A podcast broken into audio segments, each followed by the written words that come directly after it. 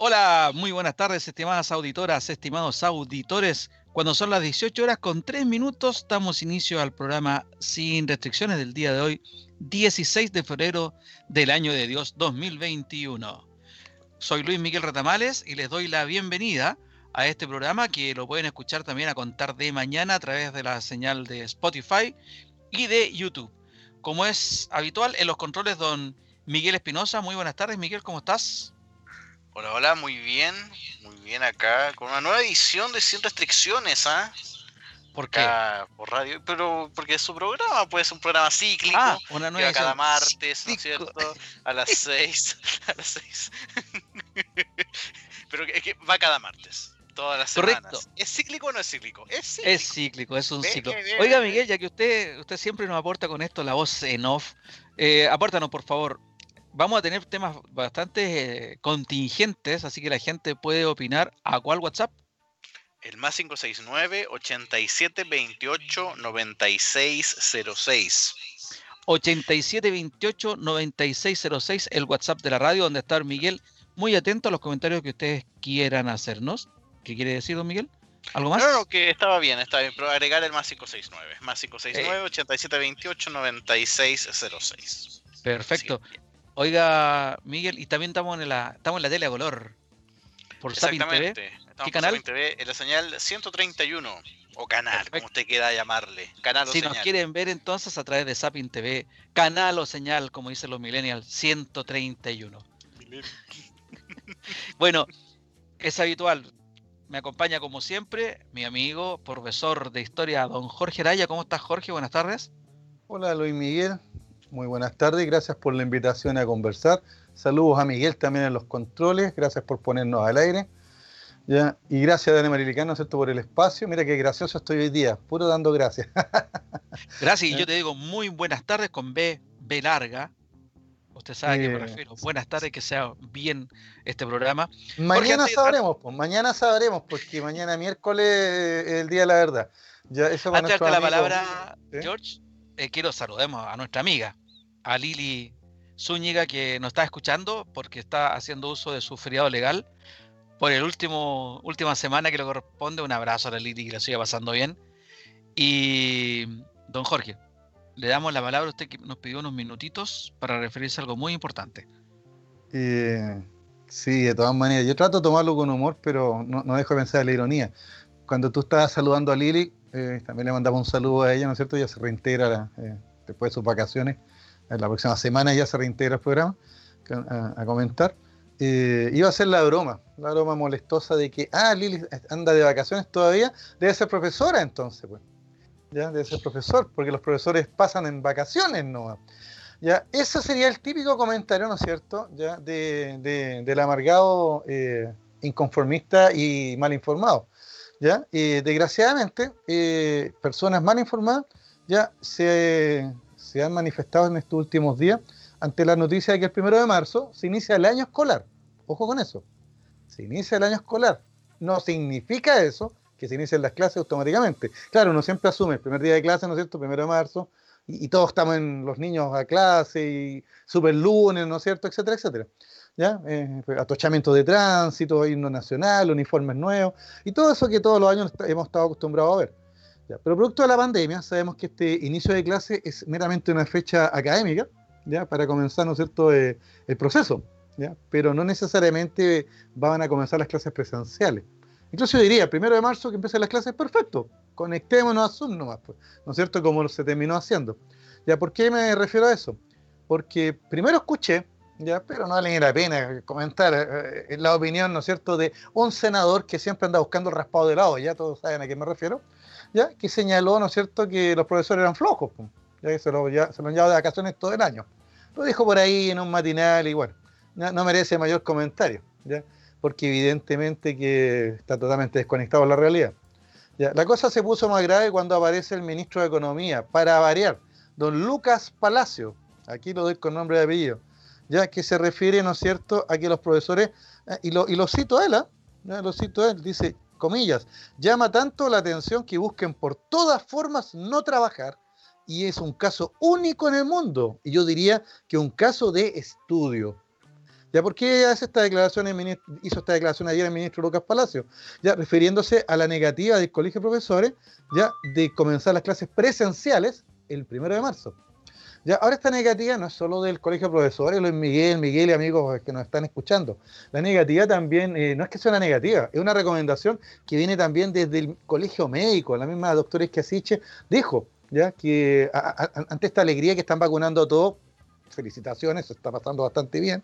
¿ya? El tema de la vacuna, la inmunización a, todos con la vacuna, ya más de dos millones de personas han sido vacunadas, está todo muy bien, pero eso no quita ¿ya? que igual, de aquí a dos semanas, porque dos semanas más sería el primero de marzo, ¿no es cierto? ¿Ya? Eh, esperen tener a todos los estudiantes vacunados, a todos los profesores vacunados. No es así. Entonces, mira, la, precaución nos indica, el sentido común, nos indica que esto debe ser un proceso gradual. Bueno, sea como sea, ya las declaraciones de Lucas Palacio no, no cayeron en el vacío, sino que cayeron muy mal.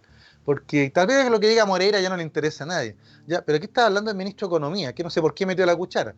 Sabemos que el ministro de Educación está presionado, ¿no es cierto? Tiene una espada de Damocles ahí de que sí o sí tiene que llevar a traer de nuevo a los niños a las, a las clases, ya, a los colegios, ahí hay un tema de subvenciones, mira, hay varios temas re complicados, ¿ya? Pero la salud es lo primero, ¿te fijas? Y también eh, este gobierno Claro que ha puesto a los niños primero, pues. Ya, al llevarlo, como quiere el ministro, el lunes primero a clase, ya los niños estarían primero en contagiarse, ¿no? Y después en contagiar a los adultos mayores con que se encuentran en sus domicilios y se va a producir un, desastre, una cadena tremenda. ¿Ya? Entonces, cuando el colegio de profesores hace la salvedad, no está diciendo que no quiere volver a clase, porque todos los que somos profesores, y los apoderados lo saben, yo creo que esto está más que claro. Los apoderados saben el trabajo que hicieron los profesores y que siguen haciendo. Si esto no termina, no termina con, que apagamos el Zoom y nos vamos para la casa. No, el profesor sigue planificando, sigue haciendo material, sigue revisando ¿no es cierto? los planes y programas, que para el ministerio siempre erráticamente los cambia año a año, etcétera. Entonces, mira, primero me dio indignación las palabras del ministro Lucas Palacio. ¿Ya? Después como que me calmé diciendo, bueno, si siempre he demostrado ser un perfecto imbécil, entonces de qué me preocupo. ¿Ya? ¿Ya? Pero en la práctica, hoy día vuelve a la carga, pidiendo disculpas. Pero no a todos los profesores, porque hay algunos que sí no, no quieren volver. O sea, por favor, ya no me ayude, compadre. insiste con la tesis. Belolio, el vocero, salió como a prestarle ropa, como a decir, no, sí, es que es verdad que, que todos tenemos que tratar de, volver a clase. Hoy día el presidente zanjó todo, pues, en un punto de prensa, ¿ya? Eh, ¿Dónde está el presidente en Corral? Aquí está, ya en Valdivia, ya en la, región de los ríos.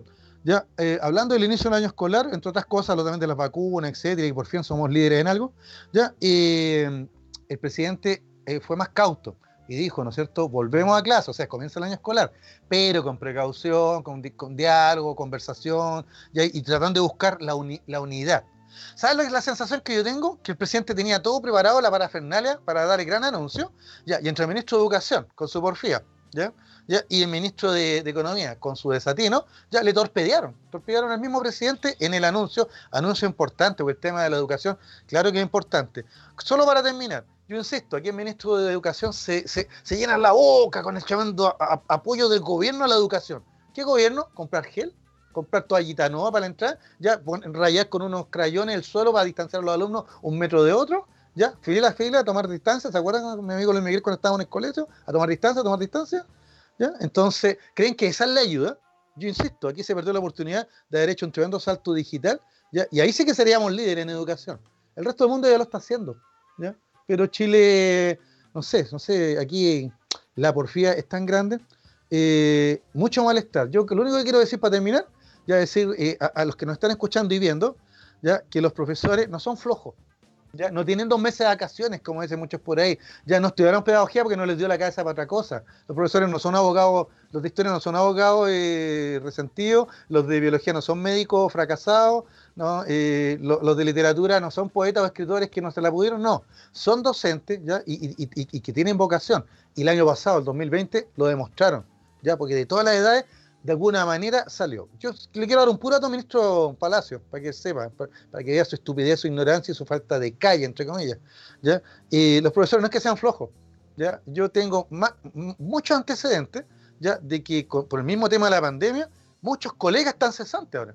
Y no porque no, no tengan computador, internet, sino que por la misma dinámica que se dio el tema de la pandemia, ya, ya no se requieren tantas salas, ya no se requieren tantos docentes, ya los cursos ahora Mira, tú puedes tener 500 alumnos ahora en una pantalla de Zoom. ¿Ya? ¿Para qué le a tener entonces? ¿cuánto? Para eso necesita un puro profesor. Incluso se graban las clases y después se repiten, ¿no? el, alumno la descarga cuando quiere. Entonces, en el fondo, eh, el 2020 y la pandemia, más que una prueba para los profesores, lo puso también en términos de, la cesantía, de, qué voy a hacer ahora. ¿ya? yo te lo digo, tengo amigos muy cercanos que yo he hablado con ellos y me dicen, sí, me avisaron que terminaron las clases y se acabó. O sea, 2021 no los van a recontratar y a otros los despidieron derechamente. ¿Te fijas? Porque ahora el aula digital ya no requiere de tantos docentes. Entonces, eso es lo que el, el ministro de Economía debe preocupar. ¿Cómo reconvertimos estos docentes? ¿Cómo los insertamos en la economía? ¿Cómo vemos eh, otras otras cosas para, para sacarlo adelante? Pero no, él sale con su sesgo, con su clasismo, con su estupidez, con su ignorancia, ya con su falsa información, a decir que caso de estudio no quieren volver a clase. Yo me pregunto, ¿y por qué será? Bueno, prácticamente en algo tuvo razón el ministro Palacios. Claro que es un caso de estudio es un caso de estudio tener ministros tan incompetentes, tan estúpidos, tan ignorantes, tan petimetres, tan lameculos, perdón que lo diga, ya, y por algo deben estar ahí, porque de otra manera no me lo explico. He dicho. Eh, eh, esto es pensamiento Muchas gracias. lo emite y no de la radio hoy por si acaso. Muchas gracias Jorge por tu desahogo. En realidad, ah, afortunadamente todavía la decisión está por los, por los apoderados y los apoderados, mientras ya lo han dicho, mientras no estén tomadas las medidas de precaución y mientras no estén todos vacunados, realmente la mayoría pensamos en no llevar a, los, a, nuestros hijos a los colegios. Hay un dato, cuando llevaron a, eh, cuando llegaron la, fueron a Finlandia a conocer eh, la realidad eh, de ese país en la educación, que uno de los líderes, cuando llegaron allá preguntaron, ¿y dónde vienen los profesores? Porque iba lleno de empresarios, ministros, políticos, parlamentarios y ningún profesor. Así se, hacen las cosas en el país. Vamos. Una guinda para la, la, la, la Ya, para, seguir con, el tema. Exactamente, súper breve. Hoy día eh, surgió una polémica entre el intendente de Santiago y el alcalde de la Florida, Carter. Ya por lo mismo, porque el intendente, volviendo a sus vacaciones, ya fustigó al alcalde Carter de que estuviera vacunando a los profesores menores de 60 años. Y Carter le explicó, ya que, bueno, usted viene de vuelta de vacaciones, eh, enchúfese un poquito, pues. Estamos vacunando a los profesores porque en dos semanas más tienen que estar haciendo clases, ¿no? Eh, te cuento la anécdota, o sea, se habló de vacunación para profesores, ya, pero solo los mayores de 60 años. Ya, con eso te digo todo. La letra chica eh, que nos tiene acostumbrados estos últimos años, Chile. A propósito de Chile y de lo que nos tiene acostumbrado. Bueno, la pauta de hoy día, Jorge, vamos a hablar de la crisis migratoria en el país, lo que está pasando en Colchane, pero también, más que el hecho puntual de Colchane, todo el, el contexto, lo que nos llevó a esto que estamos viviendo en Chile y lo que están viviendo nuestros vecinos, países vecinos, eh, habitantes de países vecinos, ciudadanos de países vecinos que han querido venirse a nuestro país en busca de nuevas oportunidades. También vamos a hablar de la muerte de Carlos Saúl Menem, un, político argentino, expresidente de la nación argentina, que no dejó indiferente a nadie. O hay gente que lo adora y hay gente que lo detesta, pero nadie puede decir, no, me da lo mismo Menem, porque realmente marcó la historia argentina y también marcó la historia eh, fronteriza, llamémosle, entre Chile y Argentina. Y Jorge, tú tu efeméride, ¿de qué va a ser este, esta vez, por favor? Tiene que ver con Carlos Saúl Menem, aunque usted no lo crea. Porque él es protagonista de la historia. Bueno, una parte nomás. Ya vamos a hablar de el abrazo del estrecho, porque un día como hoy, los presidentes de Argentina y Chile, no una vez, sino dos veces, se dieron un tremendo abrazo. Ahí vamos a contar en, qué consistió ese abrazo y la comilona que vino después. ¿Qué año? ya, el primer abrazo fue en 1899.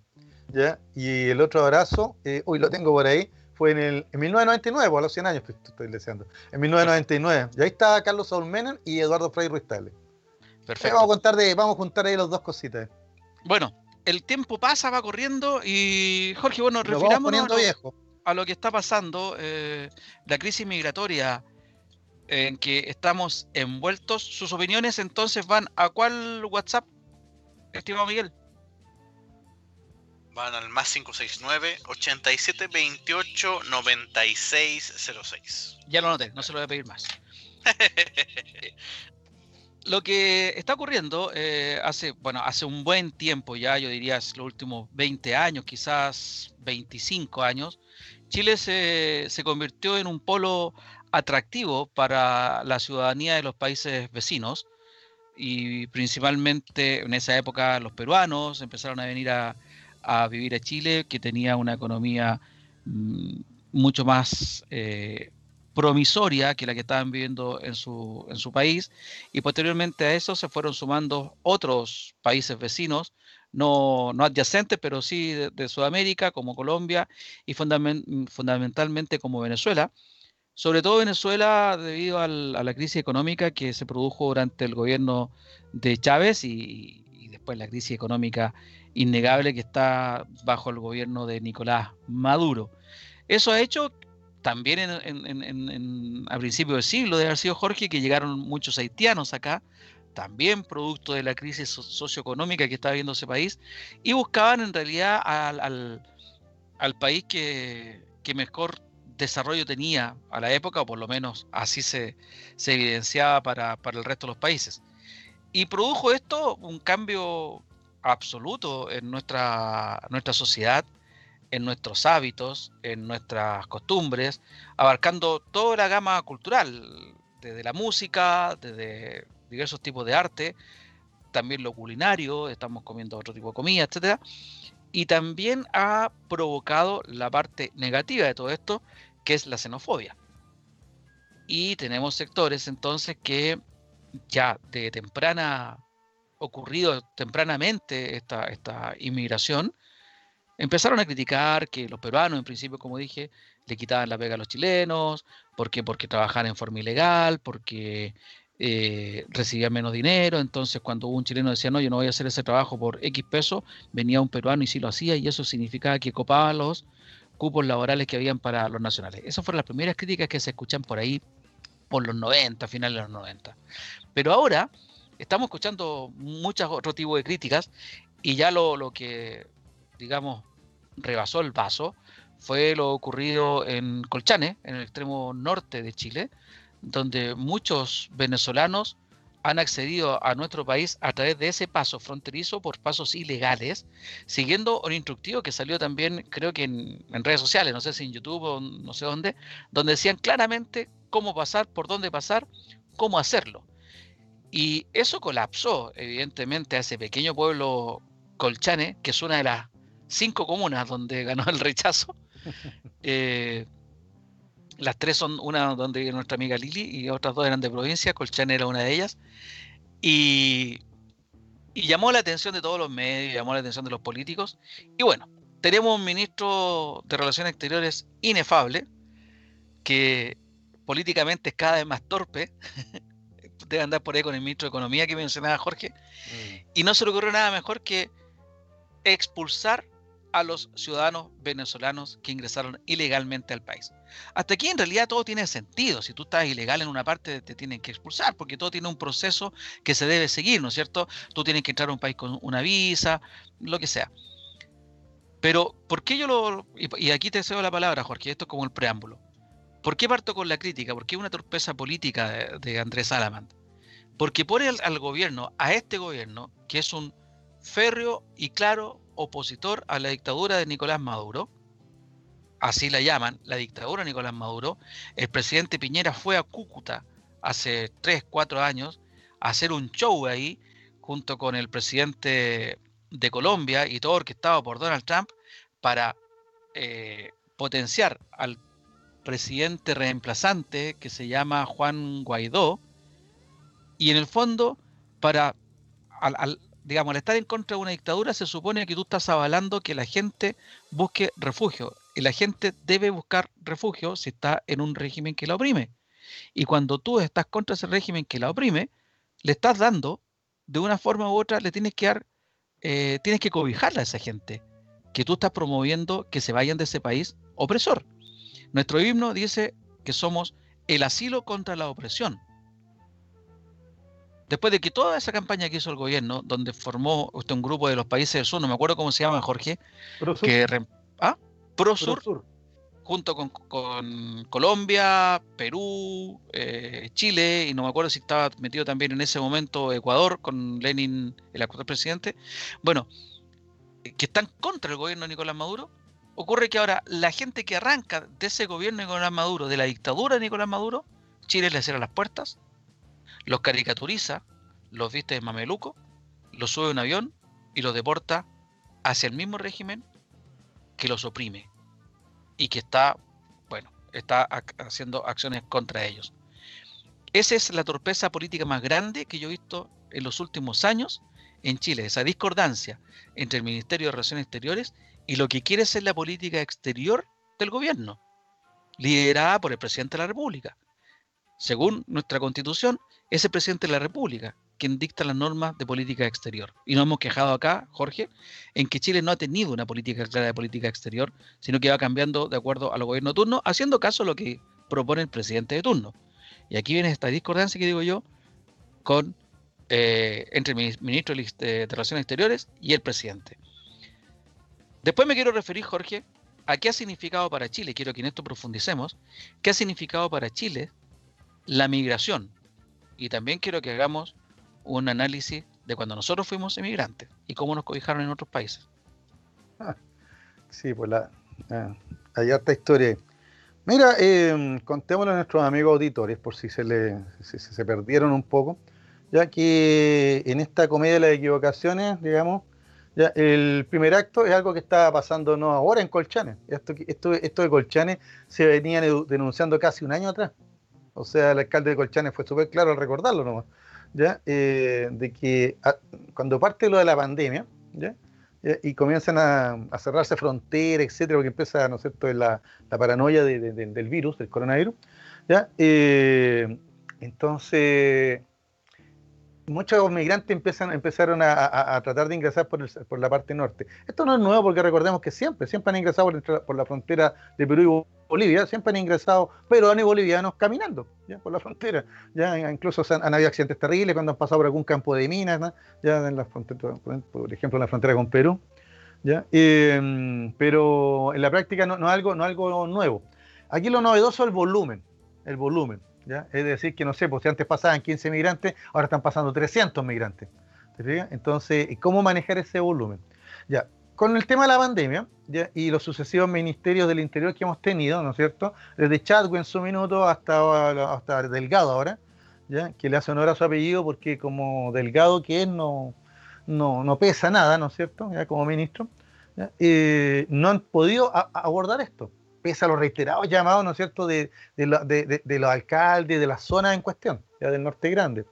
¿ya? Así que lo de Colchane simplemente lo impactó en su minuto ¿Ya? ¿Por qué? Porque murieron un par de personas, un par de inmigrantes, porque la votación de Carabinero de Colchane no dio abasto, ya porque aparecieron, ¿no es cierto?, las noticias sensacionalistas de, agresiones, de conflicto entre los aymaras, ahí, ahora se acordaron que había aymaras en la zona, ¿no es cierto?, y los migrantes que se empezaron a tomar las casas, ¿no es cierto?, ya, muchas de ellas desocupadas porque muchas de esos aymaras trabajan en, en, en, en, Iquique, ¿no es cierto?, trabajan en, ciudades más grandes, ¿ya? y incluso trabajan por, temporada. Entonces, la población flotante de la ciudad es, pequeña, o sea, la, población permanente de la ciudad, digo, del pueblito de Colchán es pequeña. Entonces, ah, cuando ya esta cosa ya, ya, se desbordó, ¿no es cierto? Se desbordó, ¿ya? Y cuando vimos que, ¿no es cierto?, que la cantidad de inmigrantes superaba la población misma de Colchanes, ya, es que recién Ecoino tomó una actitud, ¿ya? El ministro Delgado fue, ¿no es cierto?, con el ministro de Relaciones Exteriores. ¿Quién más fue? Había otro ministro que fueran tres. Ya se me olvidó el tercero. ¿Cómo será de, de, poco importante. Ya, pero aquí básicamente uno esperaría que, ¿no es cierto?, ya vamos a poner orden. Se dio, también se aplicó el decreto ese nuevo, pues el decreto que las Fuerzas Armadas pueden colaborar en la, en, la ayuda fronteriza. ¿Te fijas? Que debió haber sido siempre. Eh, bueno, es que yo creo que eso siempre ha existido, o sea, eso yo lo, pusieron como con bombo y platillo, de que mira, las Fuerzas Armadas ahora van a poder vigilar la frontera. Mentira, si siempre lo hacen, la Armada de Chile lo hacen en las costas, ya la Fuerza Aérea tiene para eso, tenemos hasta satélite ahora con contratados, etcétera, ya, y contratado, digo, y, y, los militares igual, entonces no, no, era ni una novedad tampoco, así que no se estaba violando el derecho humano de nadie. nadie.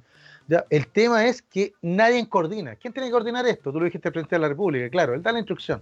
En este caso, el ministro del Interior y que fue la gran solución del ministro del Interior. Va a Colchane, no le avisa a nadie, porque el alcalde de Colchane lo que más reclamó, que ahí, a nadie le avisó. Ya, se reúne no con el alcalde ni con las autoridades pertinentes, se reúne con carabineros y militares ya, y toman decisiones. Ya, después cuando le preguntan al ministro Delgado por qué no se reunió con, la autoridad de la zona, dijo, si yo lo invité pero no llegó ninguno. O sea, yo creo que esa respuesta es peor que lo anterior. O sea, eh, porque quiere decir que entonces no tiene ni un poder de convocatoria y eres ministro del Interior. ¿Qué quieres que te diga?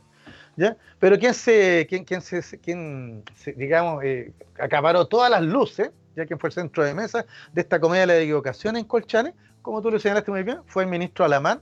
¿Por qué? Porque primero, como él no el ministro del Interior, no tenía nada que estar tomando X decisiones. Segundo, como ministro de Relaciones Exteriores, ya eh, como tú bien lo señalaste, tiró para atrás toda la política de relaciones exteriores de Chile, de apertura de frontera a los venezolanos. ¿Te acuerdas? Incluso el presidente, mira, si los venezolanos están llegando a Chile porque sí, están llegando a Chile porque Piñera los invitó.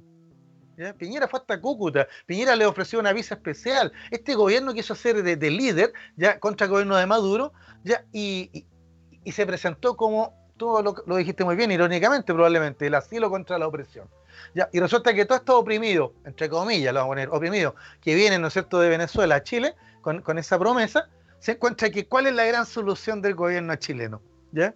No sé si la instrucción la ha dado el mismo presidente. Tomar a, los más morenitos, voy a poner esta racista, ¿ya? Eh, o los que tengan algún antecedente por ahí, ponerle un mameluco blanco, colocarle un agente, uno, uno por cada uno, un agente al lado, subirlo a un avión y mandarlos de vuelta. ¿Cuánto costó todo eso? ¿Eh? ¿No sería con ese misma, con ese mismo dinero de inversión, no sería más, ético y también, también eh, de acuerdo a los convenios internacionales, haber levantado un campamento de, migrantes, ya hacer todo el, el tejimaneje, ver la parte de salud? Recordemos que el ministro de Relaciones Exteriores también dijo que no iba, no iba a haber turismo de vacunas en Chile, refiriéndose a un, a un reportaje que han hecho en Perú, ya de que dado que en Chile está funcionando bastante bien el tema de la vacunación, gracias, ¿no es cierto?, a una política estatal, que no es de este gobierno, sino que lo reconoció el mismo ministro París, que viene de muchos años atrás, ya que Chile ha podido, digamos, comprar la vacuna y ahora se están repartiendo, se están inoculando. Y en el Perú comentaron, mire, podemos ir a Chile a vacunarnos, y saltó nuestro ministro de Relaciones Exteriores con total desatino a decir que los migrantes no iban a ser vacunados, violando toda convención, norma o ética. Bueno, afortunadamente lo desmintieron. Jorge, te interrumpo porque nos vamos a ir a la pausa y volvemos y seguimos con el tema en tres minutos más. Vamos a la pausa. Ya, ya estamos de vuelta entonces con el segundo bloque de Sin Restricciones el día de hoy, 16 de febrero. Jorge, estábamos hablando de, lo, de los inmigrantes, de la crisis inmigrante, pero yo quiero llevarte a un asunto ya más, más humano. Quiero llevarte a un asunto de, de cómo, cómo un país como Chile, que en realidad ha sido formado por inmigrantes, Jorge, corrígeme, pero, o sea, los nativos y los autóctonos son los indígenas este país es de españoles y después de, bueno, los colonos del sur, tenemos gente, insisto, para que entrar en detalle, pero primero hemos sido armados por inmigrantes de diversas partes del mundo. Aparte de eso, nosotros hemos sido emigrantes, inmigrantes en otros países, por diversas razones. La última fue por la dictadura militar, donde mucha gente con la beca Pinochet tuvo que salir del país, arrancando. Y nos cobijaron países vecinos como Argentina, estoy hablando de, lo, donde se fue la mayoría de la gente. Obviamente Bolivia, Perú también, pero la mayoría se fue a Argentina de, esta zona. Venezuela, muchos chilenos se fueron a Venezuela. Canadá, Europa, en Europa, acuérdate tú, Suecia, eh, Suecia sobre todo, ¿no es verdad? España también, en algún momento, Francia, Italia, eh, mucha gente, Inti Gimani andaba en Italia en gira cuando le dijeron que no a ingresar al país de vuelta. Y se fueron, ni hablar de los países de lo que era en ese entonces el bloque comunista. Eh, muchos se fueron a, la RDA también, ¿no es cierto? Eh, bueno, Hablamos de los chilenos en, Rusia, ¿te acuerdas? exactamente. Pero bueno, nosotros que hemos vivido las dos caras de la medalla, hemos cobijado y también nos han cobijado, ¿no es cierto?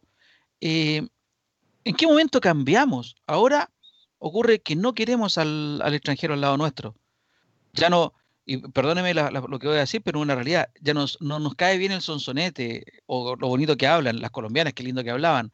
Ahora nos molesta, nos molesta su música, nos molesta su forma de, vivir, que son mucho más bulliciosos que nosotros, son otra cultura claramente. Escuchan la música más fuerte, les gusta otro tipo de música, son buenos para bailar, son buenos para el carrete, son más alegres, diría yo más alegre de lo apagados que somos los chilenos. Ya eso que nos gustó en un momento nos está molestando. Em, dije al, inicio, me referí, nos están ocupando nuestros cupos laborales, como si, si, si fuera gratis, ¿no es cierto?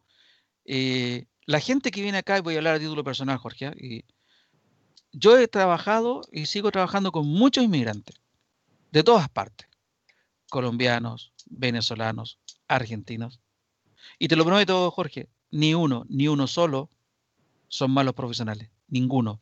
Todos excelentes profesionales, tan buenos como cualquier chileno. Entonces no hay diferencia entre un chileno y un extranjero en lo que yo he vivido. Luego, yo tengo familia emigrante. Tengo familia que arrancó de Chile y se fue a Venezuela. Tengo amigos que tuvieron que irse a Canadá. Tengo familia que se fue a Suiza. Tengo amigos en Suecia. Y esa gente fueron cobijadas en esos países. Y en Suecia, imagínate, un negro chico, eh, moreno, qué sé yo, llega a un país nórdico y fue cobijado. O sea, ya siquiera, por lo menos aquí hay semejanzas eh, de, raza, ¿no es cierto? Y fue cobijado allá. Y nosotros no somos capaces de cobijar aún son pueblos hermanos, somos pueblos hermanos. Entonces, no nos acordamos que nosotros nos abrieron las puertas también en la, larga noche de la dictadura y nos cobijaron en todos estos países. Eh, la cultura extranjera, ¿qué hace un país? Mira cómo es Estados Unidos. ¿Qué sería de Estados Unidos sin los inmigrantes? Sin los irlandeses, sin los italianos. ¿Qué sería ese país sin los alemanes? ¿Qué sería el desarrollo espacial, por ejemplo, de Estados Unidos sin los inmigrantes? nosotros, ¿qué queremos? ¿En qué momento nosotros nos transformamos en un país cerrado? Un recordatorio. El Código Civil chileno, ¿quién lo redactó? Un ex rector de la Universidad de Chile. ¿De qué nacionalidad era? Venezolana. Nos dicen ahora, no, la delincuencia de los colombianos. Viejo, me van a decir que antes en Chile no habían ladrones. Ese letrerito que había en Europa, no sé si lo viste Jorge, siempre está en internet, que dicen, si ve a alguien robar, eh, discúlpelo, perdónenlo, son chilenos, es parte de su cultura. Nosotros tradicionalmente hemos exportado ladrones, los lanzas, los lanzazos, los cogoteos. ¿De cuándo vienen? No vienen de ahora de los últimos 20 años. Esa frase y esa expresión viene hace mucho, ya es un verbo el cogotear. Entonces, yo digo, Jorge, te paso la palabra, para mí me duele mucho ver que hay sectores y que son los mismos de siempre, de esta, de esta nación, de este país, que se cierran a, recibir inmigrantes y están a favor de la expulsión, como un, tipo de apellido alemán, justamente un tipo de apellido alemán que vive en Paine, que es candidato a, la, eh, a presidente de la República. Ese señor está a favor, claro, ese señor está a favor de la, de la, de la, de la expulsión de los inmigrantes. Como tú bien dijiste, salen con anuncio de que no se va a vacunar a ningún inmigrante ilegal. ¿Cuál es el sentido de la vacuna entonces, Jorge? En que esta raza superior, que es la chilena, tenga el beneficio y sigamos creando división entonces. Yo como chileno tengo el beneficio, pero mi hermano venezolano que está al lado, vive en el departamento al lado, no tiene el beneficio. Entonces, ¿queremos parar el contagio o queremos hacer diferencia entre nacionales y no nacionales? Es la estupidez más grande que he escuchado en el último tiempo esa, esa, cuestión. Es una política pública de salud, pero sin embargo vamos a contar a uno y no a los otros. ¿Cuál es la idea? ¿Cuál es la intención? Me preocupa, Jorge, y quiero saber cuándo este país cambió el chip, definitivamente. A ver, mira, es un tema súper complejo, porque apela a, nuestros, miedos más ancestrales, pues. Ya, a no, las personas por naturaleza, ya, los, seres humanos por naturaleza tendemos, ¿no es a cierta estabilidad. En un mundo que la única certeza posible es morirse, eso es lo más democrático, ¿no es cierto? ¿Ya? Eh, tratamos de establecer ciertos parámetros, ¿no es cierto? Ciertas regulaciones, ciertas conductas, ciertas normas, leyes, etcétera. Nos organizamos de una manera que nos dé cierta estabilidad. ¿ya?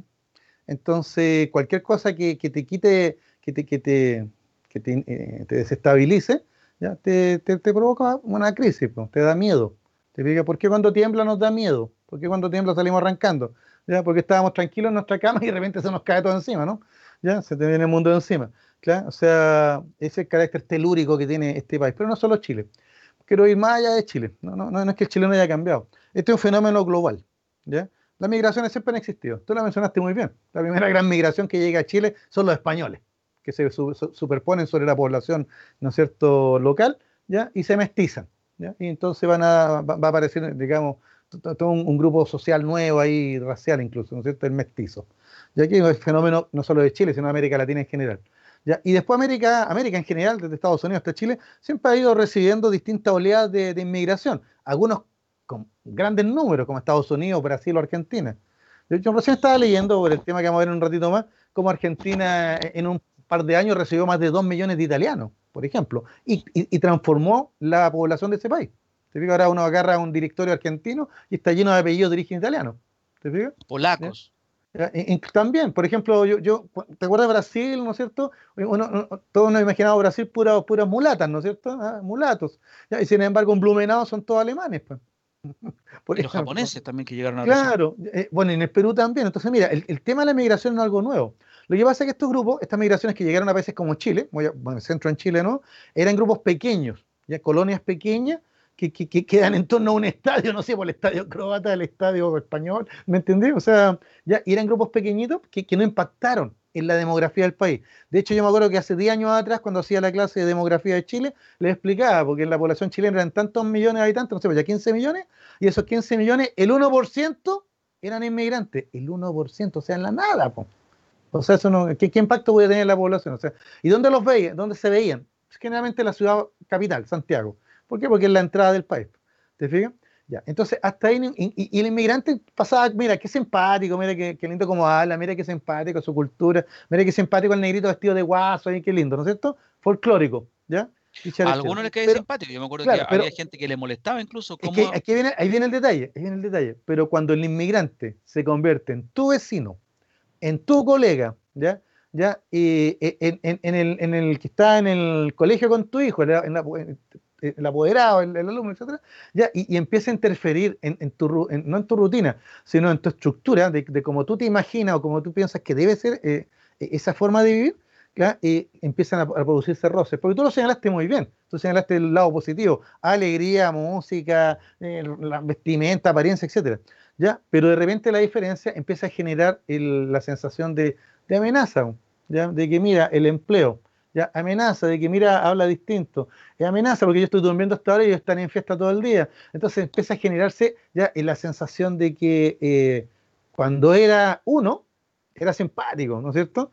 Pero cuando era una oleada, ¿ya? Y, que me empieza a cambiar el mundo en donde yo estoy viviendo, mi barrio, por ejemplo, ¿ya? se transforma en una molestia para algunos y en una amenaza para otros, y empieza a surgir entonces el clasismo, el racismo, ¿ya? Eh, la xenofobia. Ahora, no lo estoy inventando esto, sino que me estaba acordando que una de las unidades que vimos para la, prueba de transición precisamente con mis alumnos, habla de la diversidad social y cultural. Entonces, para que, para que quede bien claro, la diversidad social se refiere, por ejemplo, que hay ricos, pobres, eh, gente con discapacidades, gente con determinados niveles educacionales, etc. Eso es lo social. ¿ya? Y, la, diversidad cultural se refiere a eso, por ejemplo, a idiomas, tradiciones, costumbres, historia, etc. Ya, el, tema es que antes de la globalización, ya eso estaba como más encerrado en determinados límites geográficos. Pero con la globalización, y cuando hablamos de globalización, estoy hablando de 1990 en adelante, ya esos límites geográficos ya no existen. Entonces, claro, antes, ¿dónde, antes tú podías ver un árabe? ¿Dónde? No sé, pues en Egipto, ¿no es cierto? en las pirámides. Ya, ahora lo tienes al lado con un almacén.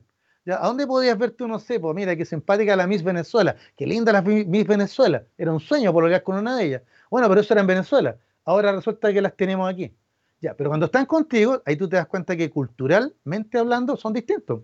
Tienen otros patrones, otras ideas, incluso hasta religión puede ser.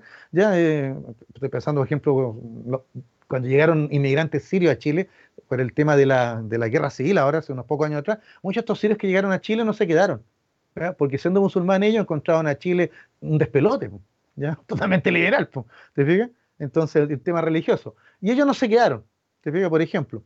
Entonces, ¿qué pasa hoy día? Hoy día pasa que el, chileno medio no ve, no ve el aporte del extranjero, sino que lo ve como una molestia, como una amenaza. ¿ya? Y, también el, el, mismo tema de la red, y esto no solo en Chile, a nivel mundial, ya hay más racismo, hay, hay más intolerancia, ¿ya? Y la intolerancia yo siempre digo de parte del miedo, ¿ya? O sea, de, esa sensación de, que, de que eh, eh, era simpático tenerlo de vecino, pero ahora me siento invadido por ello. Y, ¿Será que ahora, más que, más que haya más racismo, Jorge, será que ahora la gente está, como dicen también, el, ignorante se siente con más derecho de expresar su ignorancia con esta cuestión de que la tierra es plana, que las vacunas, qué sé yo?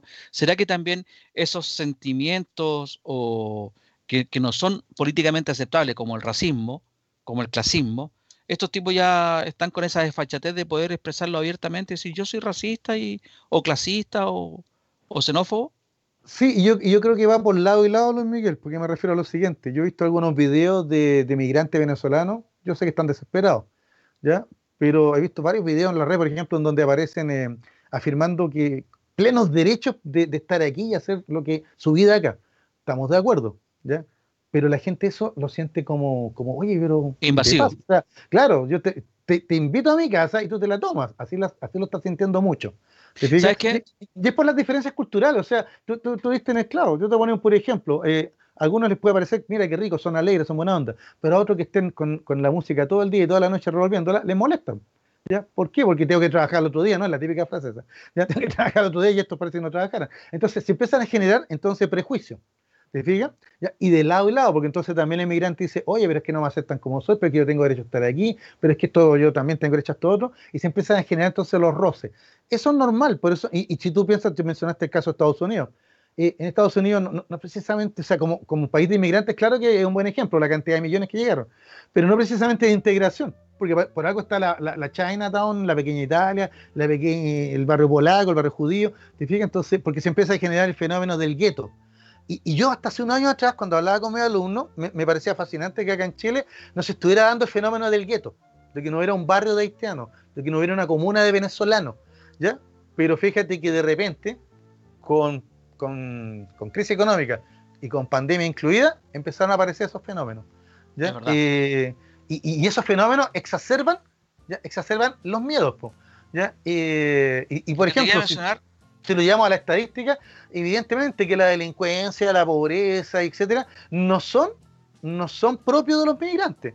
¿ya? Pero, cuando, pero los prejuicios apuntan a eso. O sea, las familias migrantes son más discriminadas ya porque la gente, en su temor, ya eh, le, asigna las cosas negativas a la sociedad.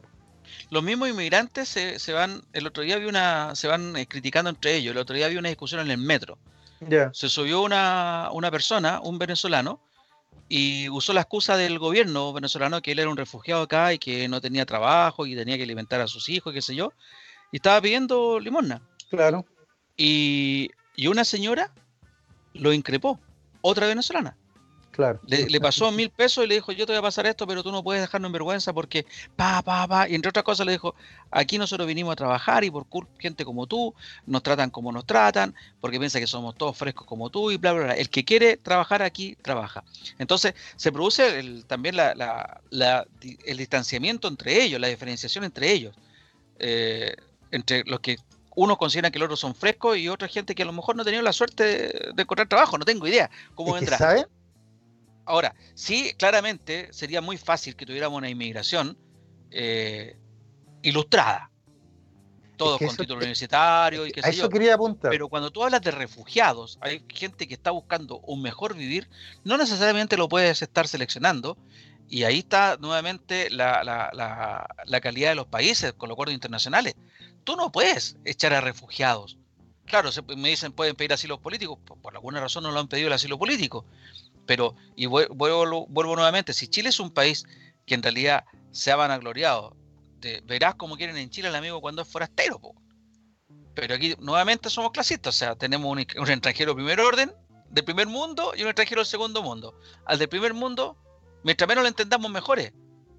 Pero en cambio, cuando viene el, hermano latinoamericano, le damos con el mocho el hacha, pues, George. Es que eso apunta, eh, tú, lo señalas, aquí hay como, aquí hay como tres grupos de, de migrantes. Ya, eh, me voy a referir al, tema de Venezuela, ya más, que nada. Como que la primera oleada de venezolanos que vino a Chile, ya era todo más o menos de profesionales calificados y venían con dinero. ¿ya? Y yo te puedo dar un dato, porque tiempo atrás, no sé, porque Providencia era la comuna donde había más arriendos de venezolanos. ¿Te fijas? Por ejemplo. Ya yo te estaba diciendo algo ya.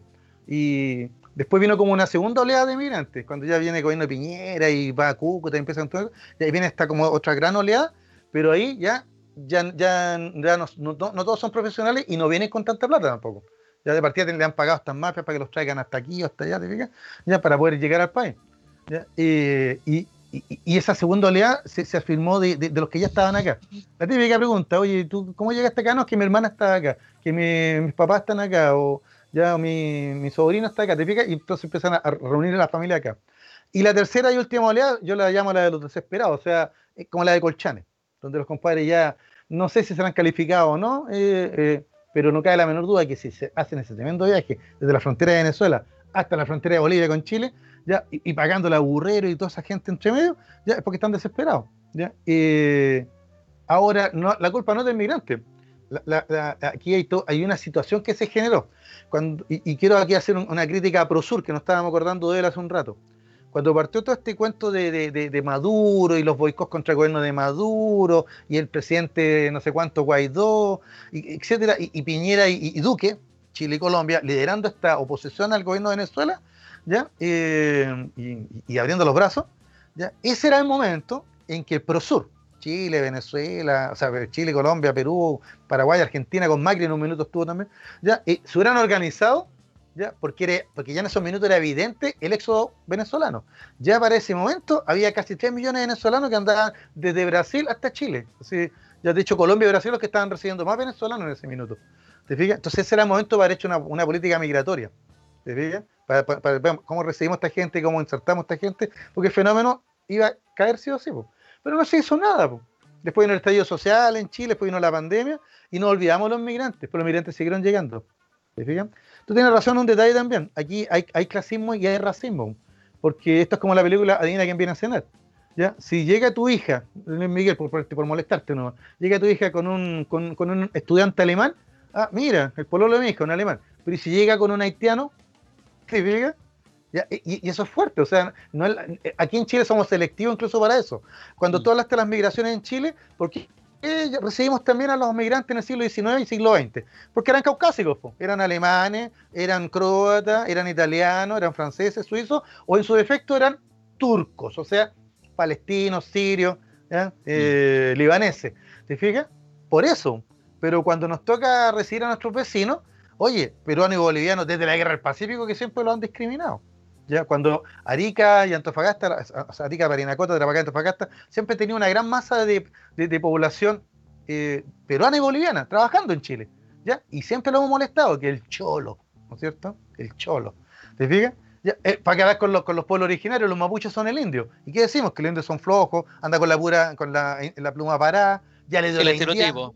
¿Te? Claro, entonces ahora los migrantes es lo mismo. Entonces, cuando llega el venezolano, la gente, cuando el venezolano llega con toda su familia, no está viendo a don Andrés Bello, el académico. Está viendo al venezolano que hace fiesta, que mete bulle, que cuando tú le dices, oiga vecino, por favor, no, si tengo derecho para estar acá también.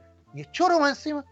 Entonces se genera una antipatía. Lo que yo, lo que yo no entiendo, cómo esta gente que busca refugio se vienen al país menos acogedor, Bueno, lo que yo siempre le preguntaba. Por, por, la gente y el país más neoliberal, fíjate. Eh, por ejemplo, cuando hicimos el censo, a mí me tocó hacer el censo, me tocó entrevistar a una pareja venezolana, profesionales jóvenes, y le pregunté, ¿qué tal? Y me dijeron, no, bien, todo bien, estamos trabajando bien, que si uno era ingeniero en, informática y la, señora no me acuerdo en qué lo que era, pero le llamaba la atención algo. Decía lo de la ISAPRE, que ellos no, no es que no concebían, sino que le llamaba la atención que tuviéramos que pagar el 7% de, de nuestro sueldo en la salud pero más encima, después de eso, pagar por el bono y pagar por tener el copago que se llama. Eso le llamaba la atención. Entonces yo decía, bueno, si vinieron a un país neoliberal, aquí se paga por todo y por en cada tramo vas a pagar.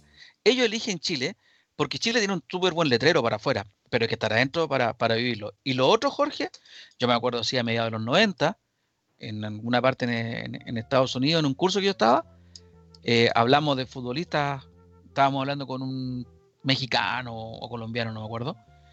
Y estábamos hablando de, futbolistas en Chile. ¿Y te acuerdas de Osvaldo Hurtado? El tanque Hurtado, un ecuatoriano ah, de color. El tanque Hurtado, sí. Que jugó en Colo Colo. Claro. Eh, le dije, bueno, pero ese fracasó. Sí, me dijo, ¿y cuándo un jugador negro ha triunfado en Chile? Limiña, en Coquimbo Unido. no, pero y le empecé a contar la, misma excusa que nos daban en el colegio. Sí, es que los negros no se acostumbran al frío. No, me dijo, ustedes son un país racista. Y nunca un negro va a triunfar en Chile. Año 95, 96, en Estados Unidos, por un colombiano o por un mexicano. Nos tenía sacado la radiografía antes que nosotros, que nos estamos dando cuenta quizás ahora. Digo nosotros, estoy generalizando, ¿cierto? Pero ahora nos estamos dando cuenta de lo, lo que tú estás diciendo, de lo racista que somos, lo clasista que somos. Y, bueno, desgraciadamente el país ya no es el país que el asilo contra la opresión, como dice el himno. O tampoco somos, verás como quieren en Chile al amigo cuando es forastero, como, como lo estamos señalando, depende de dónde venga. Si es Cáucaso, bienvenido sea. Sí, blanquito, claro, sí, blanquito, medio alemancito. Y yo me estaba riendo mientras te escuchaba porque me acordaba de las palabras de mi señor padre, que era muy divertido. ¿ya? Eh, eh, y tenía algunas expresiones bien, bien criollas. Y él siempre me decía, hijo, me decía, ¿sabe por qué en Chile no somos racistas? ¿Por qué? Porque no hay negros, pues me decía. y mi papá siempre me se acordaba de la historia de los negros que pelearon en la batalla de Chacabuco y después la batalla de Maipú, que venían con las tropas de San Martín. Y, después esos regimientos de negros, de pardos se llamaban en ese tiempo, todos los mandaron al Perú, a las guerras de independencia del Perú. ¿Te fijas? Y, claro, siempre el chileno, mira, el chileno en general, no solo Chile, Argentina en general, los, latinoamericanos en general, tenemos el, cuento, el cuento racista súper incorporado en nuestra historia nacional. Si tú te fijas, mira, mira los, cuadros de nuestros próceres, o lee la historia de los distintos países de América Latina, son todos caucásicos, y todos con uniforme europeo.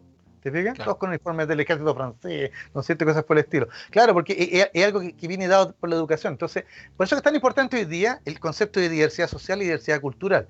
Pero yo sé que es complicado, pero es complicado para todos los países. Yo mencioné los Estados Unidos con los guetos, que el Chinatown, todas esas cosas. Ya, acá, gracias a Dios, en Chile no hay guetos, pero sí tenemos un montón de, inmigrantes viviendo en una pieza, ¿te fijas? Hacinados por ejemplo. ¿ya? Y, insisto, y en, un estudio que hizo la Universidad Alberto Hurtado, ya eh, salía que más del 15% de los hogares de migrantes dice haber sido discriminados. ¿Y por qué han sido discriminados? Una por ser extranjeros. Ah, usted de no sé dónde ya, primera cosa. Dos por el color de la piel. Ah, usted es morenito. O sea, y eso viene de la colonia. Mientras más blanquito, mejor aceptado. Mientras más negro, más mal mirado. ¿Te fijas?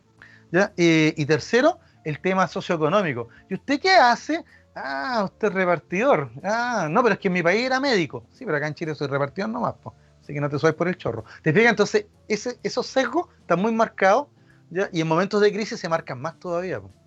¿Te fijas? Claro. Claro que sí. Jorge, nos dice, antes de irnos a la pausa, nos dice Miguel, nuestra voz en off, dice, eh, a lo mejor me saco el tema, pero en algunos países, mira, o sea, otros países son peor que nosotros. Boliviano es un insulto. Si te dicen sale boliviano, te están insultando. No sabía eso. ¿En qué parte, Miguel? Em, en, Argentina, de hecho, hay un, hay un video que es, podríamos decir, jocoso. Que ves de estas típicas barras, barras bravas, ah, Argentina. Creo que jugaba Boca con Rosario, si no me equivoco. Em, y en una parte del video le dicen a un hombre boliviano, boliviano, y era, era realmente un insulto. Claro, y de haber sido de allá de Salta, de Tucumán, de esa zona claro, claro. Eh, cercana a Bolivia. Bueno, es un fenómeno desgraciadamente que está presente en todos nuestros países y hay que aprender a vivir. Yo creo que es parte de, la generación también. Nosotros hemos dicho que somos una generación em, de cambio, una, y creo que también nos toca en esto, en la parte de la inmigración. Vámonos a la pausa, volvemos con el tema del abrazo en el estrecho Magallanes y también vamos a dar unos minutitos para la despedida al presidente o expresidente argentino, don Carlos Saúl Menem. Vamos a la pausa y ya volvemos. Estamos de vuelta con el último bloque del programa Sin Restricciones del día de hoy, 16 de febrero del año 2021. Eh, le toca este bloque, el tercer bloque, al profesor Jorge Araya con su efeméride, pero para, para hacer el enlace, Jorge, refirámonos unos minutitos a la muerte, el fallecimiento del expresidente argentino Carlos Saúl Menem, antes de ayer creo que fue, el domingo, si no me equivoco, falleció Menem ya por complicaciones varias, producto de la edad, tenía creo que 90 años, y fue un presidente muy importante en Argentina, o sea, yo creo que nadie queda indiferente ante su imagen. No es un presidente que haya pasado así como, ah, me da lo mismo Menem, no. O lo amas o lo odias, pero Menem no es, no es una persona, como te digo, indiferente, peronista. Él asumió el poder reemplazando a, a Raúl Alfonsín en una de las crisis que tuvo el, que ha tenido ese país, el país hermano Argentina, donde Alfonsín adelantó incluso el fin de su mandato y le entrega el gobierno a Carlos Saúl Menem, que después fue reelegido, si no me equivoco, y fueron los momentos de mejor resultado macroeconómico del país argentino. Eh, y por eso muchos lo aman. peronista, dije al principio, de un peronismo que es muy raro. En Argentina cuesta mucho entender la política de ese país porque están los peronistas y están los justicialistas. Los justicialistas son la Unión Cívico Radical, es como más fácil de entender a los radicales que en todas partes son lo mismo, son más socialdemócratas, etcétera, y los otros partidos son más débiles, existe un partido comunista, un partido socialista, pero son más débiles, los que están siempre son los el, peronismo, que es el partido justicialista, si no me equivoco, y la Unión Cívica Radical, pero el problema con el peronismo es que uno nunca sabe dónde son porque tiene peronistas de derecha como Carlos Saúl Menem, neoliberal hasta los huesos, que implementó, después de morir todo lo que implementó, eh, políticas muy, muy a la chilena, lo que me acuerdo, fijo el dólar, la paridad del dólar, uno por uno. No sé cuánto duró esa cuestión y la económica no muerte anunciara, cosa de leer la historia chilena, cuando fijaron el precio del dólar a 39 pesos, ¿te acuerdas Jorge? Y después cayó. El argentino hizo el mismo error, el mismo error, no sé, esto en Chile fue el año 82 y en Argentina habrá sido el año 90 y algo. 90 y algo, ¿no es cierto? Es que vino corralito, qué sé yo. Eh, lo que te estaba diciendo, bueno, Menem es de los peronistas de derecha, pero de derecha a derecha, es como, como que tuviéramos a un, no sé, a un, a un este ministro, ¿cómo se llama el ministro que ahora es candidato a la presidencia? El ministro de Hacienda, da lo mismo. ¿Por qué el ministro de Hacienda lo mismo aquí en Chile? Y tenemos a peronistas de izquierda a izquierda, como, como este Kirchner, y la esposa. Entonces tenemos a una sur, ¿y cómo se llama el otro grupo, Jorge? De los eh, países del sur. Prosur. Tenemos a UNASUR, que estaría Kirchner en UNASUR, y tenemos a Menem, que estaría en ProSur, y son ambos peronistas. Es una cuestión que no se entiende nada. Un abanico, ocupan, abarcan todo el abanico, todo el espectro político. Ese es Carlos Saúl Menem, Jorge. No sé qué comentario quieres hacer tú respecto del presidente Menem. Una yeta, después nos vamos a referir al tema de la yeta de Menem. Mira, yo iba a partir mi comentario señalando una antigua frase romana. Los romanos eh, tenían la frase que es damnatio memoriae que significa condena a la memoria. ¿Ya? Eh, en realidad la damnatio memoria se traducía en que un, emperador había sido tan nefasto que lo borraban de los anales. Era que no queremos saber más de este caballero. eh, yo, yo, encuentro que como, como de historia eso no nos sirve, ¿ya? porque tenemos que aprender de la historia. Porque si Ahora, no Claro, claro, si no va a ser cíclico, claro.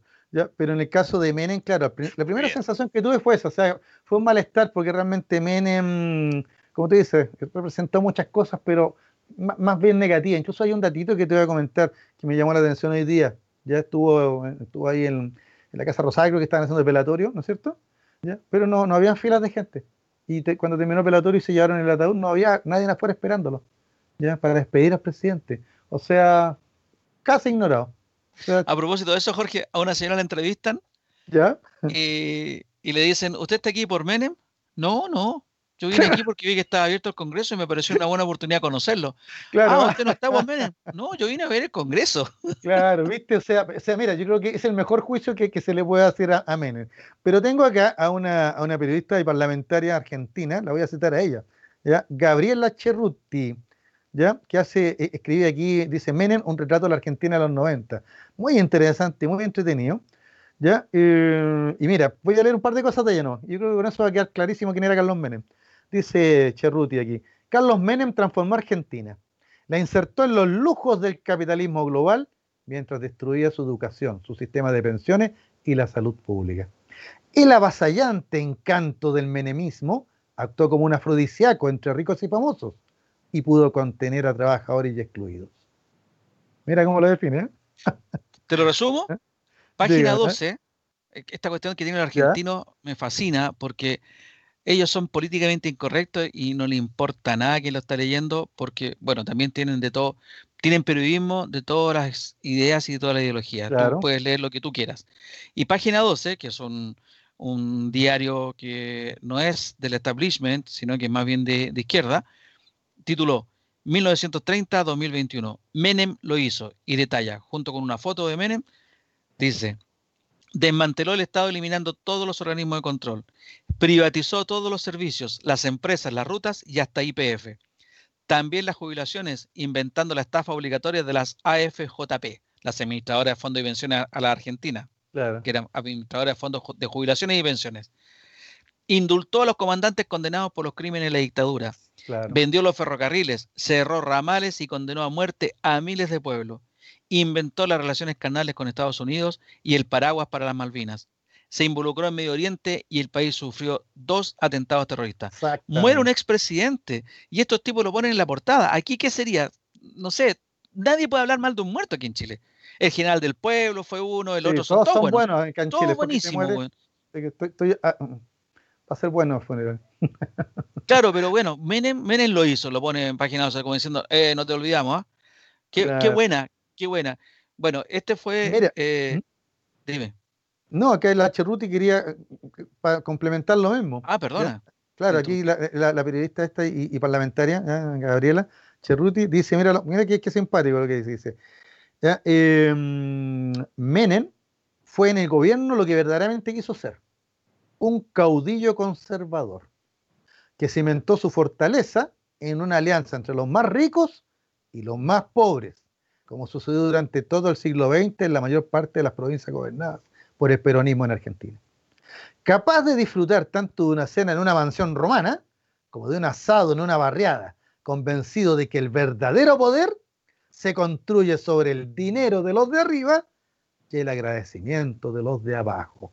¿No te parece conocido eso? El dinero de los de arriba y el agradecimiento de los de abajo. Parece que hizo escuela Menem, pues. Hay varios presidentes de América Latina que pueden decir lo mismo. sí, pero caudillos como Menem aquí en Chile no hemos tenido. No, no, pues es que, es que, Somos más serios, Jorge. Somos más serios. Sí, el caudillismo en Argentina es un hecho histórico. O sea, de hecho, Menem, te voy a confesar algo que también aquí la Chorruti lo, comenta. Menem se creía el Facundo Quiroga de Argentina. Claro. Para nuestros amigos argentinos que están escuchando, saben perfectamente de quién me refiero. Facundo Quiroga fue uno de los grandes caudillos en el siglo XIX, ya, cuando, que, lucharon ahí en, en la guerra civil por el federalismo hasta que lo asesinaron nomás. Ya, Menem tuvo la gracia de morir tranquilamente en su cama hasta los 90 años. Esa sí que es gracia. ¿eh? Sí, sí, bueno, y, tenía ese desparpajo, no tenía temor en mostrar su riqueza, su lujo, vestía bien, qué sé yo. No tienen esa, bueno, es, muy típico de los argentinos también, muy distinto a, como somos los chilenos, que somos más grises en ese sentido, y como que aquí no les gusta mostrar todas esas cuestiones. Eh, Menem también era considerado yeta, fue al partido inaugural de, del Mundial de, eh, de Italia, donde creo que Argentina juega con Camerún, pierde ah, Argentina en el inaugural. Entonces dijeron que era Yeta, se vino de vuelta a, Argentina y después Argentina no perdió más, fue haciendo un tremendo campañón y llegó a la final. Y Menem no quiso ir a la final porque si perdía, como finalmente ocurrió, le iban a echar la culpa a él de que había perdido. la culpa a él.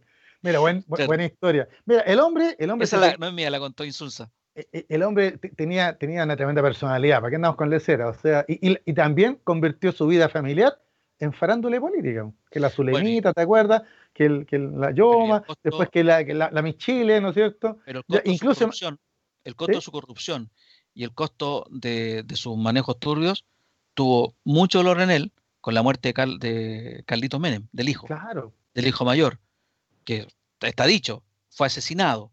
Pero y él está metido en, ese, en ese complot. Y él sabía que era un pago que tenía que, que sufrir, digamos, por lo que él había hecho.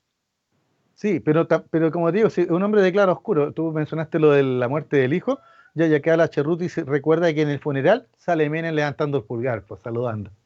O sea, ¿qué quieres que te diga? Y tú mencionaste los, los atentados, ¿te acuerdas? El atentado de la AMIA entre ellos. ¿Ya? Eh, del centro judío ahí en Buenos Aires. ¿Y ahí por qué? Porque no nos olvidemos que Carlos Saúl Menem tenía tremendas raíces con Siria, pues, ¿ya? Con el mundo árabe, ¿ya? Y también tú no, lo mencionaste ahí, creo que sí, si no lo agregamos al tiro, eh, nunca lo condenaron, igual que el otro, que hablamos tiempo atrás, ¿no es cierto? Igual que Estuvo en arresto domiciliario. Sí, pero ¿por qué? Por tráfico de armas. Por tráfico de armas, cuando estaba la guerra civil en Yugoslavia, Bosnia. Y también, eh, también tuvo regulación de armas con la guerra entre Ecuador y, Perú. Pero ahí también estaba metido Chile. sí, también estuvo metido Chile y él también estaba metido. Bueno, pero en Chile, como eso es tabú, aquí nuestro, nuestros héroes militares nunca hicieron nada. Ya, pero, pero ¿sabes lo que? Porque, bueno, nos estamos acordando de Menem porque e, es, una figura, ¿no? Acá no hay menor duda. Yo mencioné lo de la, del damnatio memoria, señalando de que si hubiera que decir algo de Menem, es que disfrutó del poder, ¿ya? Y hizo felices desde los más ricos hasta los más pobres. Pero por cómo lo, cómo lo hacía él, como caudillo. ¿Te acuerdas del matrimonio con la Loco? Una, una felicidad efímera después, porque después no, con, pero, con Corralito... Es que me acuerdo que el, que, el matrimonio de Lavo Loco fue como en un gimnasio y comieron locro, ¿te acuerdas? O sea, e, él, él, se, él, se, sentía popular, él se sentía, y de hecho lo era, acuérdate que al final le disputó a Kirchner, en el 2003 por ahí, ya, la presidencia, pero él al final no quiso ir porque igual iba a perder. ¿Te Pero era popular en su momento, porque tú bien lo dijiste, ahora en la muerte se fue solo. es que ahora la muerte pesa lo que, lo que dejó nomás, pues, o sea, la gente de qué se acordó, ya, de la farra, la fiesta, la farándula, no, se acordaron de las armas, de los negociados, del, de la familia, etcétera. Del de lo que dejó, porque tú, como bien dijiste, los hizo felices por un momento, pero después a la larga les dejó, dejó, un costo mayor, porque por lo menos la, la, la, FP, la FJP tuvieron el coraje después de, de sacarlo a los argentinos. claro, claro, Exacto. Oiga, pero bueno, vamos a lo suyo entonces, muera... Canciller, al canciller chileno Insulza, José Miguel Insulza, ¿ya? Y, y, y, yo creo que acá en Chile muchos considerarían, del mundo político chileno, a Menem un buen amigo de Chile. Sí, sí. ¿Y por qué un buen amigo de Chile? Y vamos a hablar nomás de dos cositas. Eh, una, porque Chile y Argentina durante todo el siglo XIX y gran parte del siglo XX se lo llevaron peleando por cuestiones limítrofes, ya con, inminentes conflictos bélicos, ya que al final, gracias a Dios, nunca se dieron. ¿ya? Pero era parte de la tónica entre este, uno de los países que tienen la frontera más larga del mundo, más de 3.000 kilómetros de cordilleras, ¿no es cierto?, de frontera. Bueno, pero para hacer corta la historia, Menem, con el presidente Eduardo Ferro llegaron a un acuerdo el acuerdo era que de los 25 puntos en conflicto en frontera que tenía Chile y Argentina, 24 se solucionaron ya por trazados geométricos. 24 de 25, así de un plumazo. O sea, era como que Menem y, Eduardo Frei Ruiz habían terminado con siglos de disputas territoriales con una firma. O sea, ¿qué mayor hermandad que esa? ¿Te fijas? Quedó un puro punto que, aparece siempre en los mapitas, si ustedes se fijan, amigos auditores, y televidentes busquen en un mapa de Chile eh, y van a ver que hay un cuadrito abajo. Ahí en la región de Magallanes, un cuadrito chiquitito con un asterisco que dice ahí acuerdo ahí entre la República Argentina, la República de Chile, entre el Monte Fitzroy y el Cerro Taudet, que eso no está delimitado todavía, porque está el glaciar ahí. Pero es el único punto pendiente en esto, con, Argentina y, fue gracias a esto. Y lo segundo es que nuestros amigos Carlos Menem y, Eduardo Ferro reeditaron a los 100 años un famoso abrazo que, que vamos a comentar ahora. El abrazo del estrecho. Oiga, la historia con Argentina está llena de, desencuentros, Chile-Argentina, pero también de buenos abrazos, pues. Ustedes recordaron el abrazo Maipú. Tal vez deberíamos hablar de él en unos, meses más. ¿Ya? El famoso abrazo Maipú. ¿ya? Eh, pero este abrazo del estrecho eh, fue en un momento, en un momento bien, bien complicado de Chile y Argentina. Aquí tengo algunos datitos. ¿ya? Don Carlos Saúl y Eduardo Frei en 1999, cuando se cumplieron 100 años del abrazo original, se juntaron y lo reeditaron. Y por eso digo que Menem siempre fue considerado, por lo menos desde el punto de vista diplomático, un buen amigo de Chile. ¿ya? ahora, ¿qué reeditaron ellos? Reeditaron algo que había pasado un 15 de febrero, pero de 1899. ¿Ya? ¿Qué pasó en el 15 de febrero? Mira, la historia es un poquito más antigua. Chile durante todo el siglo XIX con Argentina tuvieron montones de problemas limítrofes, hasta que en 1881 firmaron un tratado. ¿ya? tratado que dejó a la cordillera de los Andes como límite natural. ¿ya? pero resulta que había que trazar el límite, o sea, ir a la punta del cerro literalmente, ¿no es cierto? Y se formó una comisión chilena, una comisión argentina, ¿ya? Eh, la comisión chilena iba liderada ahí por eh, don Diego Barro Arana, el caballero que está ahí, ¿no es cierto?, al lado de la Biblioteca Nacional, ahí en el centro, ¿ya? Y por el lado argentino, el Perito Moreno, que todos lo deben conocer por el cerro que hay en la zona austral, ¿ya? El famoso Perito Moreno, ¿ya? Eh, Barro Arana y el Perito Moreno nunca llegaron a acuerdo, por, por las distintas eh, formas de interpretar el tratado. Para Chile la cumbre más alta era la divisora de agua, para los argentinos era la punta del cerro, la parte más alta. ¿no? Entonces, al final no coincidían. Entonces hubo harto problema y, eso llevó a que a finales del siglo XIX, para 1896, la guerra era inminente. Chile y Argentina se preparaban para una guerra por las fronteras, por los límites. ¿Te fijas? Por la interpretación del Tratado de 1881. A eso había que sumarle que más encima Bolivia le entrega el territorio de la Puna de Atacama a Argentina ¿ya? Eh, territorio que era de Antofagasta y que por ende estaba ocupado por Chile, por la guerra del Pacífico, ¿ya? Pero Bolivia se lo entrega a Argentina, ¿ya? Y ahí para generar un conflicto. Y, eso también va a llevar al tema de que, bueno, ¿a quién le pertenece la puna?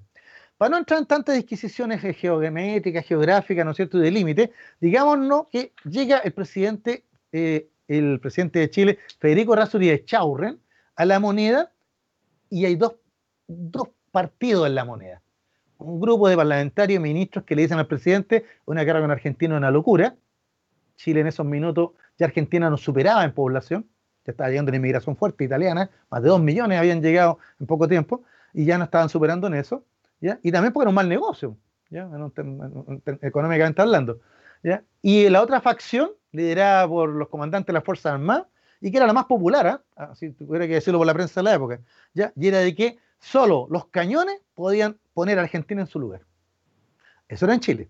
En el lado argentino gana la presidencia don Julio Roca, ¿ya? que ya había sido presidente de Argentina y era un ex militar que había conquistado la Patagonia en la famosa campaña del desierto. Él sabía cómo era la guerra. ¿ya? Y don Julio Roca ¿ya? Eh, eh, también se encuentra con lo mismo en Buenos Aires. Hubo una facción del gobierno que le dice hay que negociar con Chile, somos países hermanos, tanta historia, bla, bla, bla. Y otra facción que le dice no, compremos dos acorazados y a la guerra con Chile. Entonces la situación... ¿Conquistó la Patagonia Julio Roca contra quién? Eh, es que en esos tiempos la Patagonia era... Se supone que le pertenecía a Chile por, por los documentos españoles. Pero como Chile en 1881 se encontraba en guerra con el Perú y Bolivia, eh, eh, eh, Julio Roca en ese minuto invade la Patagonia y lo ocupa en una famosa campaña. Una, o sea, pero no, tuvo conato con nadie. No, ¿por qué? Porque cuando Chile, después de tomar Lima, se da cuenta que el ejército argentino ha llevado a cabo la campaña al desierto, exterminando a los pueblos mapuches, ranqueles y tehuelches de la zona, ya el gobierno de Chile decide firmar un tratado de límites nomás y renunciar a la Patagonia.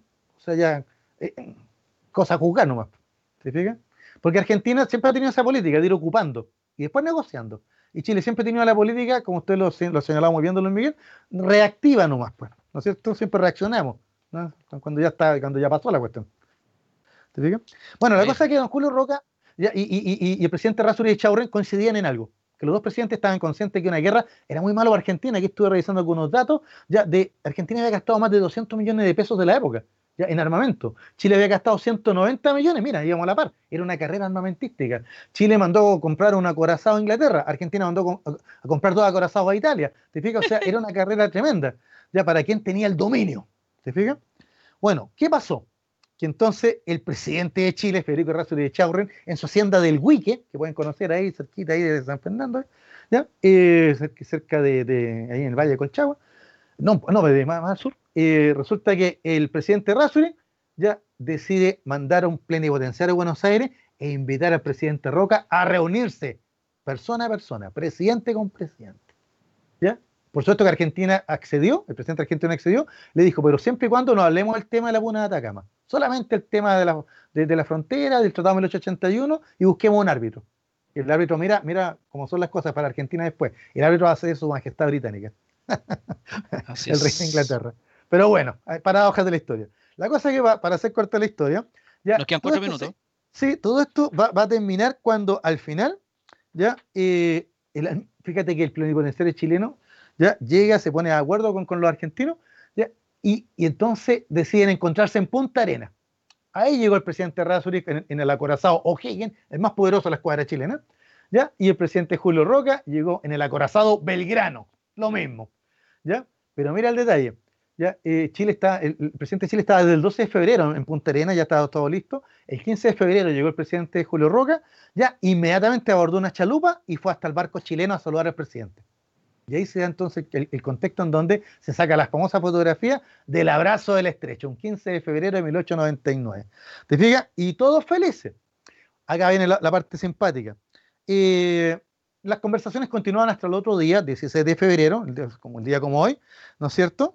¿Ya? Y resulta que todo esto terminó con un, con un, con un gran asado, una gran comida, ¿ya? En, en, el, en el O'Higgins primero, y el presidente Julio Roca quiso también eh, agasajar a los chilenos invitándolos al Belgrano a lo mismo, a una comida, para terminar con todas estas conversaciones súper amigos. ¿Te fijas? Y acá viene lo simpático. Resulta que en pleno corazado Belgrano, en pleno banquete, falló la electricidad del buque argentino y se cortó la luz. y quedó todo oscuro, pues. Entonces se para el presidente de Chile y dice, no importa, nos ilumina el sol de Argentina. Recordemos la bandera, ¿no? Así que aplauso cerrado, como no podía ser menos, el presidente Julio Roca se para y dice, y la estrella de Chile, che. Y tan amigos como antes. ¿Qué querés que te diga? Yo lo cuento como anécdota, pues parece muy graciosa ahora, muy simpática, muy, muy ¿ah? que todo terminó con una buena comida y bien regado, ¿ya? Pero ese abrazo del estrecho evitó una guerra entre Chile y Argentina. Después, por otros motivos, van, a seguir, ¿no es cierto?, las conversaciones y se va a firmar en 1902 los pactos de mayo. ¿Y por qué son tan importantes los pactos de mayo? Porque fue, es la primera vez en toda la historia diplomática mundial que dos países, dos potencias regionales en ese minuto, ya decidían reducir sus arsenales de guerra para evitar para evitarla precisamente. Y, y, se acogían al arbitraje. Siempre, siempre iban a acudir a un árbitro ante cualquier problema. Creando bueno, Jorge. Tenemos que, buena historia. Después tenemos que cerrarlo. Muchas gracias por la, por la historia, Jorge, creando precedentes. Usted sabe que la historia es nuestra. Y la hacen los pueblos y también es cíclica. Así que le mandamos un saludo a, a, nuestros amigos argentinos, no por el tema de Carlos Saúl Menem, sino porque siempre Chile y Argentina, como buenos hermanos, peleamos harto. ¿ya? No, nos sacamos pica. Los argentinos dicen que nosotros somos pillines, los chilenos decimos que los argentinos son arrogantes, ¿te fijas? Pero como sea, eh, siempre logramos solucionar las cosas porque así es como debe hacerse. Muy bien, Jorge. Muchas gracias. Nos estamos viendo el próximo martes, Jorge. Gracias, Miguel, por la puesta en el aire. Te mando un gran abrazo. Saludo a Lili, que ya se suma el próximo martes también a esta pantalla. Soy Luis Miguel Ratamales. Soy Luis Miguel Ratamales y nos vemos el próximo martes a la misma hora. Y a contar de mañana, este capítulo va a estar disponible en Spotify y en YouTube. Muchas gracias. Hasta luego. Nos vemos el martes.